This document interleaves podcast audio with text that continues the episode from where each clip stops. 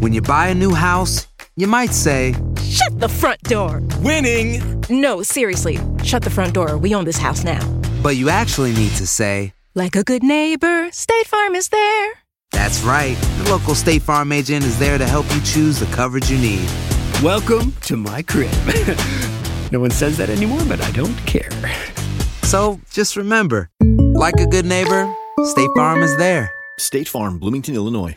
Boost Mobile tiene una gran oferta para que aproveches tu reembolso de impuestos al máximo y te mantengas conectado. Al cambiarte a Boost, recibe un 50% de descuento en tu primer mes de datos ilimitados. O, con un plan ilimitado de 40 dólares, llévate un Samsung Galaxy A15 5G por $39.99. Obtén los mejores teléfonos en las redes 5G más grandes del país. Con Boost Mobile, cambiarse es fácil. Solo visita boostmobile.com. Boost Mobile, sin miedo al éxito. Para clientes nuevos y solamente en línea, requiere AroPay. 50% de descuento en el primer mes requiere un plan de 25 dólares al mes. Aplican otras restricciones. Visita boostmobile.com para detalles. Si no sabes que el Spicy McCrispy tiene Spicy Pepper Sauce en el pan de arriba y en el pan de abajo, ¿qué sabes tú de la vida? Para, pa, pa, pa. Cassandra Sánchez Navarro junto a Catherine Siachoque y Verónica Bravo en la nueva serie de comedia original de VIX, Consuelo, disponible en la app de VIX ya. Advertencia. Este programa contiene casos de crimen, apariciones, misterio, conspiración y violencia. El contenido de estas piezas puede ser sensible para algunos miembros del público. Aconsejamos discreción.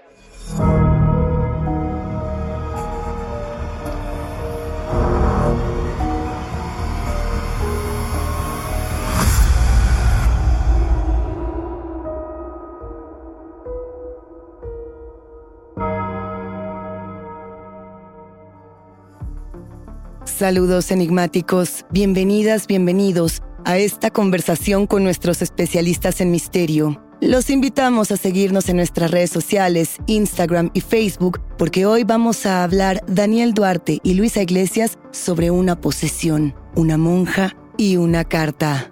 Recuerden que pueden escucharnos a través de la app de Euforia, la página de YouTube de Euforia Podcast o donde sea que escuchen sus podcasts. No se olviden de suscribirse o seguir el show para que no se pierdan ni un momento de enigma sin resolver.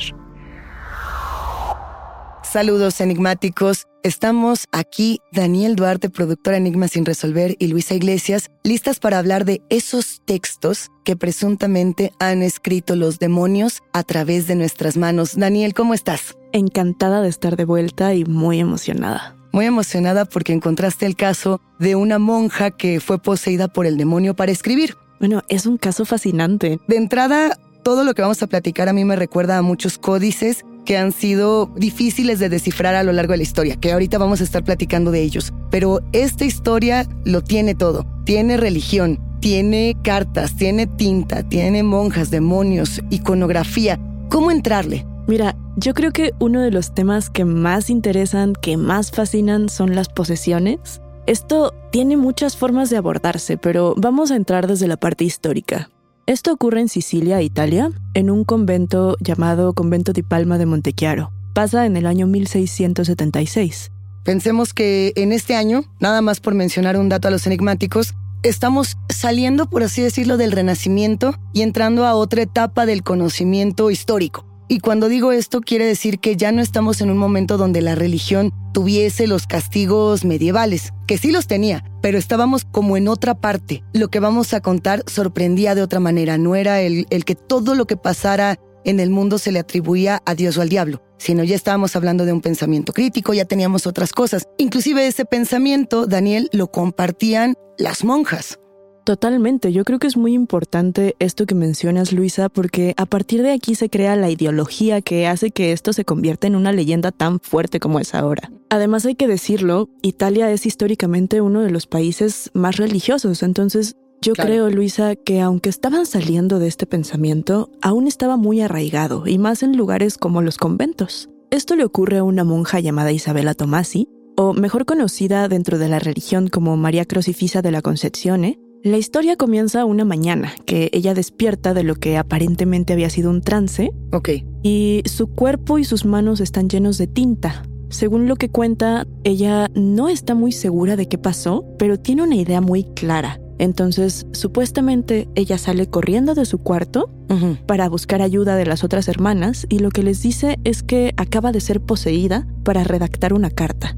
Y la carta ella la tiene en su dormitorio o, o no la tiene ahí. Ella la tiene, de hecho, no fue una carta, fueron muchas, Ajá. pero nos vamos a concentrar en esta porque es la única que se ha logrado traducir. A ver, antes de, leer lo que se sabe hasta ahora de la carta, porque no se sabe mucho, ha- habrá que platicar de cómo está escrita y por qué fue un misterio durante tantísimos años. Hay muchos cuadros, iconografía de lo que este cuadro representó en la historia italiana y en su mayoría son anónimos estos cuadros que se hacían para las iglesias, para los retablos incluso. Hay uno en particular que pueden encontrar muy fácilmente los enigmáticos en internet que se llama algo así como estando en la sacristía del dormitorio, el diablo la atacó con una gruesa piedra que le dio en la cabeza. Y entonces lo que vemos es a la, la monja poseída, por así decirlo. En un espejo está Cristo y detrás de ella en una escalera vemos al demonio a punto de arrojarle esta piedra, que finalmente la piedra sería esta metáfora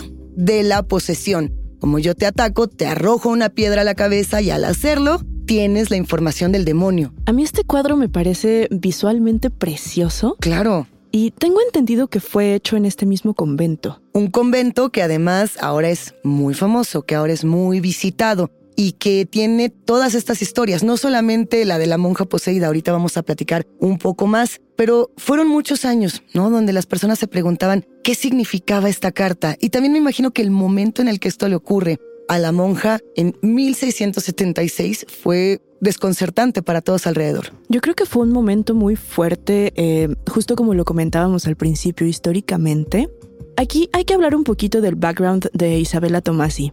Dentro de sus mismos estudios para convertirse en monja, ella estudió varias lenguas. Esto es algo que se ve reflejado en esta carta, que estaba escrita en una suerte de lenguaje inventado. Tenía caracteres cirílicos, griegos, rúnicos y una mezcla de distintos idiomas. Aquí, por ejemplo, nada más por eh, sumar un poquito, lo que vuelve muy interesante la manera en la que la monja en particular, Isabela Tomasi, hace esta escritura es que no es que inventara una nueva. O sea, no, no es que invente un idioma como tal. Hasta donde tengo entendido, ella tomó lo que aprendió de todos estos idiomas que mencionas. O sea, hizo un idioma combinado. Justo, fue como una mezcla muy extraña.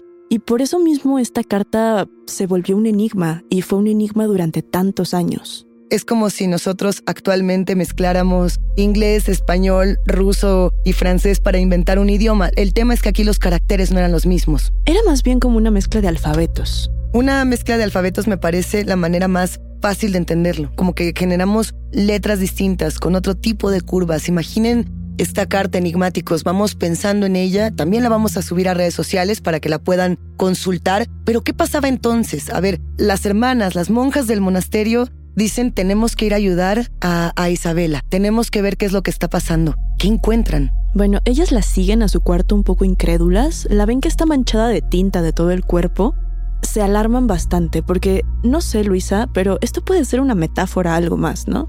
Por supuesto, una metáfora clarísima a la sangre. La tinta como tal es un, sinónimo, por así decirlo, o un síntoma del conocimiento. Y el conocimiento finalmente apela también a la sangre de Dios de una u otra manera, no todo lo que, lo que el humano hace según la religión. Eh, cuando las monjas encuentran hacia su hermana, la llevan a sus habitaciones, se dan cuenta de todo lo que ha ocurrido, de cualquier manera no logran descifrar el misterio. Que eso es lo que me encanta de esa historia que nos has traído, Daniel, que tuvieron que pasar años y años y años y simplemente esto se quedó como un evento extraño, aislado. Yo no sé qué tanto la iglesia quería o no resolverlo. Esa es una buena duda. Bueno, lo que pasa es que cuando las monjas llegan a la habitación de su hermana Isabela, ven un montón de hojas con estos símbolos, estas palabras, algunas frases las podían alcanzar a leer, otras de plano no. Lo que ellas deciden que está pasando uh -huh. Es que este es un mensaje diabólico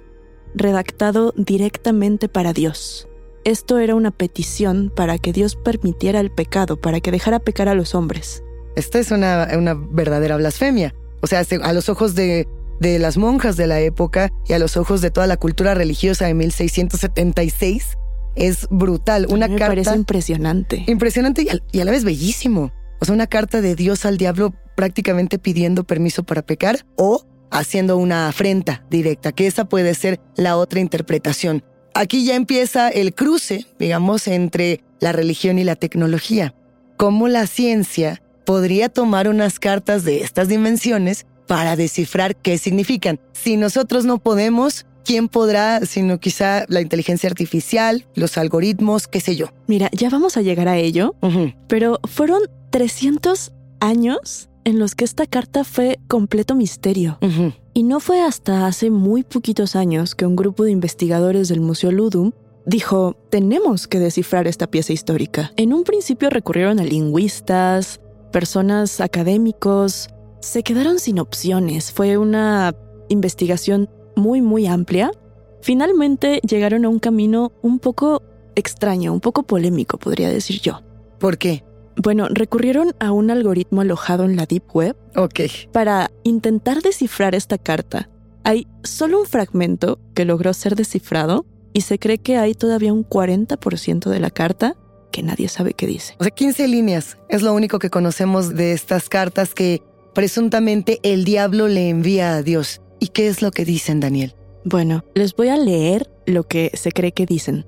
El contenido de estas poquitas líneas es el siguiente de los símbolos que yo clausa, libello sé, fuente de una desgracia, tal vez ahora cierto, stille si tligi, vode, ya que Dios Cristo Zoroastro sigue los caminos antiguos, o costureras cosidas por hombres, o gime ay, refrescame, no sirve ninguno, esto es sistema de lastre. Son los tres un Dios, me siento libre mortales, si yo estoy para esto siempre. No respires. Regresamos a Enigmas sin resolver.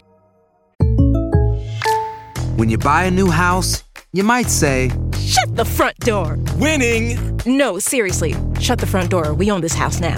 But you actually need to say, Like a good neighbor, State Farm is there. That's right. The local State Farm agent is there to help you choose the coverage you need. Welcome to my crib. no one says that anymore, but I don't care. So just remember, like a good neighbor, State Farm is there. State Farm, Bloomington, Illinois. Boost Mobile tiene una gran oferta para que aproveches tu reembolso de impuestos al máximo y te mantengas conectado. Al cambiarte a Boost, recibe un 50% de descuento en tu primer mes de datos ilimitados. O, con un plan ilimitado de 40 dólares, llévate un Samsung Galaxy A15 5G por $39.99. Obtén los mejores teléfonos en las redes 5G más grandes del país. Con Boost Mobile, cambiarse es fácil. Solo visita boostmobile.com. Boost Mobile, sin miedo al éxito. Para clientes nuevos y solamente en línea, requiere AroPay. 50% de descuento en el primer mes requiere un plan de 25 dólares al mes. Aplican otras restricciones. Visita boostmobile.com para detalles. Cassandra Sánchez Navarro junto a Catherine Siachoque y Verónica Bravo en la nueva serie de comedia original de VIX, Consuelo, disponible en la app de VIX ya. ¿Cómo ves, Luisa? A ver, Zoroastro, profeta, se refiere a, a Zaratustra, se refiere a las profecías, y vemos por aquí algunas palabras que todavía no alcanzamos a descifrar. Me parece que sigue siendo un texto digamos que sí tiene una forma, pero que todavía no alcanzamos a discernir exactamente qué es lo que quiere decir. Me parece que hay frases muy, muy claras, como puede ser fuente de una desgracia, tal vez ahora cierto. Parece, digamos, una sentencia fuerte. También está de me siento libre, mortales, si yo estoy para esto siempre, ¿no? Como la frase por excelencia del diablo, de darle libertad a las personas, pero que es una libertad tramposa, entre comillas, porque es una libertad que sigue teniendo pues ese castigo y ese velo del mal. Siento que por ahí va esta carta. Según lo que se cuenta, esta carta em, la escribe Isabela Tomasi, pero mientras la está escribiendo se está resistiendo al diablo. Entonces hay algunas partes que ella escribe consciente como una especie de rechazo. Como si no quisiera escribirlo y entonces la tinta incluso se ve rasgada, enojada. ¿Podemos ver eso en la caligrafía? Como si no quisiera escribirlo y ella misma tomara control dentro de la posesión para escribir algunas líneas negando esta misma carta. Este está muy interesante porque ahí podríamos entrar al tema de la salud mental. Yo no sé qué tanto vayamos a hacerlo en este episodio, pero las monjas, los, los frailes, todas las personas relacionadas a la iglesia en el siglo 14, 15, 16, incluso en el 17, muchas veces eran poseídos por estas entidades, por estos seres demoníacos. Y más adelante, muchos psicólogos y muchos sociólogos han dicho, no, no estaban poseídos, Lo que pasa es que eran víctimas de trastornos bipolares, víctimas de padecimientos que todavía no se explicaban como la esquizofrenia, como por ejemplo eh, algunos trastornos de la personalidad que los llevaban a estos puntos limítrofes, donde sentían que estaban peleando con ellos mismos. Yo creo que sí es súper importante entrar en, el tema de la salud mental en este episodio, porque se especuló bastante de la salud mental de Isabela Tomasi justo eh, comentaba, ah, bueno. interesante. Comentaba lo de los idiomas, porque lo que se especuló es que probablemente ella padecía de una esquizofrenia fuerte y lo que esta carta reflejaba era justamente su aprendizaje y sus estudios. Ah, también es muy italiano, y hay que decirlo como tal, el, uso de códices. Para los enigmáticos que nunca han entrado a, los códices que hay en todos los países y hay en todas las culturas, son esta iconografía que lo que hace es contarnos historias e incluso los usos y costumbres de las naciones y del tiempo en el que se encuentran. Hay un códice muy famoso, italiano por supuesto, llamado Codex Serafinianus. Si no lo han visto los enigmáticos, este es el momento, voy a repetir el nombre para que lo repasen. Es el Codex Serafinianus, se escribe con PH y es de Luigi Serafini. De hecho, este códice es relativamente nuevo, pero un poco lo que cuenta es la historia de un mundo imaginario donde hay siembra, donde hay religión, donde hay muchísimas cosas. Y las imágenes son impresionantes. Es exactamente esto que le pasaba a Isabela Tomasi de crear un lenguaje a partir de muchos otros alfabetos, de muchas otras lenguas, pero también de la imaginación. Aquí el, tema es que este lo hace con arte. Este es un ejercicio artístico, él era un diseñador, él era alguien que tenía muy claro, o por lo menos eso se sabía, que era, digamos, para el entretenimiento literario. Hay otro que es el Gigas, que si quieres ahorita platicamos de él. Justo el tema es que por un lado está este códice que comentas hecho con arte y para el arte. También tenemos esta carga religiosa muy fuerte de la que no podemos escaparnos con esta carta. Mira, te doy un ejemplo justo de otra otro códice, otra carta que no sabemos de dónde viene. Y este es el caso del Codex Gigas. Todo mundo recuerda esta imagen del demonio con las manitas abiertas que inclusive la podemos ver en portadas de discos, en portadas de libros, que presuntamente viene de este manuscrito que escribe el diablo. Es una leyenda donde se supone que el monje benedictino Germán el Recluso, o Germán el Recluso del siglo XIII, es condicionado por el diablo para que escriba todo un, génesis, un, un códex de lo que ocurre a su alrededor. Y tampoco sabemos qué significa. No tenemos ni la menor idea de lo que significa. Que podríamos estar hablando de un caso súper parecido a este que estamos tocando en este episodio. Luisa, ¿se sabe dónde está o qué le ocurrió? Al Codex Gigas como tal. Ese códex se encuentra en la Biblioteca Nacional de Suecia, en Estocolmo, y lo exhiben ahí desde 1819. Digamos un libro que mide 92 centímetros de alto, pesa más o menos 74 kilos. Imagina el tamaño de este libro. O sea, son 50.5 centímetros de ancho, 92 de alto, 22 centímetros de grosor y es un manuscrito medieval, el más grande conocido hasta la fecha. De estas cosas extrañas que uno guarda, que finalmente nos deja, pues sí, este encuentro religioso y también la mezcla que tiene con salud mental, con arte y con todas estas cosas. Y con este pequeño roce con lo paranormal. Con lo paranormal, ¿será o no una posesión? Esa siempre es la pregunta. Yo creo que en esta ocasión yo me inclino por la explicación lógica. Daniel Abate, el director del museo y quien estuvo a cargo de la investigación, comentó que para él esto no reflejaba una posesión, sino que hablaba directamente de la salud mental y de los estudios que Isabela tuvo hasta sus 15 años antes de entrar al convento. Hay muchas leyendas alrededor de esta comunidad ¿Cuáles son, Luisa? Yo, yo me emociono mucho y es nada más para que los enigmáticos se acerquen a la historia italiana paranormal, por así decirlo, y se acerquen en particular a esta comunidad, a Palma de Montechiaro. Sucede que cuando se hablaba de la carta de Lucifer, de esta legendaria carta de Lucifer, muchas personas empezaron a preguntarse cuál era la razón de que en este preciso lugar ocurriera un evento paranormal de estas características. Y la respuesta quizá lógica o la inmediata es, bueno, estamos en Italia, Italia es la tierra pues del Vaticano, es una tierra muy religiosa y posiblemente sí, por eso tenemos eventos de esta naturaleza. Yo encontré algo recientemente que me llama mucho la atención y es que en la Catedral Palma de Montichiaro hay una historia muy interesante. Su fundación, la propia fundación de la iglesia catedral, fue el 2 de octubre de 1666. El, el número 666 como tal ha sido históricamente relacionado con el diablo, con las presencias oscuras. Este es un número que me parece muy interesante. Yo no he leído que en otro espacio se hable quizá del porqué de esta leyenda, pero me parecería interesante que lo fuéramos buscando, que tratáramos de rastrear hasta dónde un año como 1666 pudo haber o no ligado este tipo de historias, porque también tenemos por ahí muchas imágenes de monjes, de monjas, de personas que presuntamente se aparecen por estos pasillos, por estos lugares que además son muy bellos. Busquen las imágenes, son, son estas tierras italianas de mucha tradición, pero que también tienen este color blanquecino que hace un contraste con el azul intenso del cielo y frente a todo ello una presencia que puede ser demoníaca o fantasmal. Luisa, este dato que acabas de poner sobre la mesa es impresionante, me dejó sin habla. Y es que tiene todo el sentido. 666, el número de la bestia, que es tal vez una de las visiones más famosas del libro de la revelación, y que aún el día de hoy está completamente conectado con las imágenes del mal e incluso se ha traducido a nuestra cultura popular.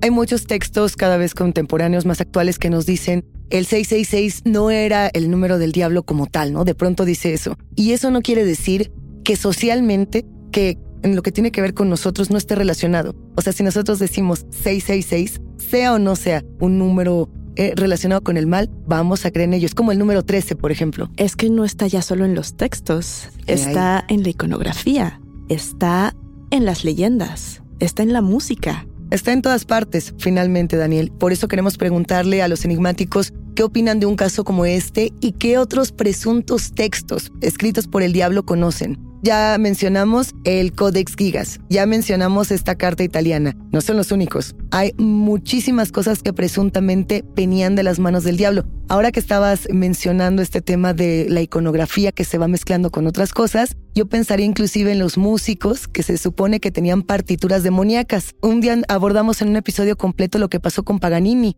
quizá, ¿no? Y con estos violines que parecían eh, pues estar en las manos del verdadero demonio. Luisa, yo sé que este es uno de tus temas y creo que definitivamente tendríamos que hablar en algún episodio de maldiciones musicales. Ya tendremos que preguntarle también a los nuevos músicos y sobre todo esos que hablan de mensajes subliminales, que hablan también de esta música con el backmasking, la música al revés, a ver qué tanto todavía creen o no en estos mensajes que presuntamente les envía el diablo. Creo que es un tema fascinante porque las maldiciones en la música inician desde que inicia la música. Con el tema tribal, con el tema religioso, con el tema rítmico. El, habla, el canto, todo eso, finalmente es una invocación. Teníamos un episodio, Daniel, no, no sé si recuerdas, que hablaba de las palabras y el poder, donde justamente hablábamos de cómo cuando hablamos, cuando decimos, cuando cantamos, cuando hacemos música o, o, en todo lo que tenga que ver con lenguaje, estamos invocando, estamos determinando algo. Esto es impresionante porque, bueno, justo como en este episodio, como lo mencionábamos al principio, cambia la ideología, cambia la religión, cambia la forma de interpretar las cosas.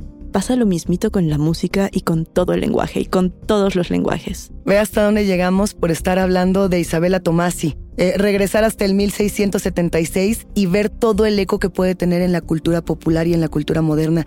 Tú y yo podríamos continuar durante horas hablando de temas paranormales, pero tendremos que escucharnos en otro episodio, Luisa. Muchísimas gracias por todo, Daniel. Nos escuchamos a la próxima. Enigmáticos, la conversación con nuestros especialistas en misterio ha terminado. Pero siempre hay otra grieta que investigar junto con ustedes. No se olviden de seguirnos en nuestras redes sociales.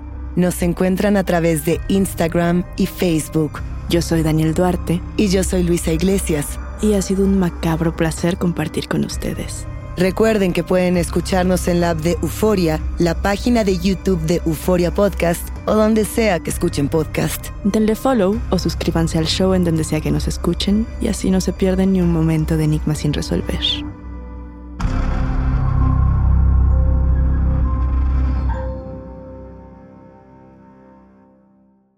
Boost Mobile tiene una gran oferta para que aproveches tu reembolso de impuestos al máximo y te mantengas conectado. Al cambiarte a Boost, recibe un 50% de descuento en tu primer mes de datos ilimitados. O, con un plan ilimitado de 40 dólares, llévate un Samsung Galaxy A15 5G por $39.99. Obtén los mejores teléfonos en las redes 5G más grandes del país. Con Boost Mobile, cambiarse es fácil. Solo visita boostmobile.com. Boost Mobile, sin miedo al éxito. Para clientes nuevos y solamente en línea, requiere AroPay. 50% de descuento en el primer mes requiere un plan de 25 dólares al mes. Aplican otras restricciones. Visita para detalles. Cassandra Sánchez Navarro junto a Catherine Siachoque y Verónica Bravo en la nueva serie de comedia original de VIX, Consuelo, disponible en la app de VIX ya.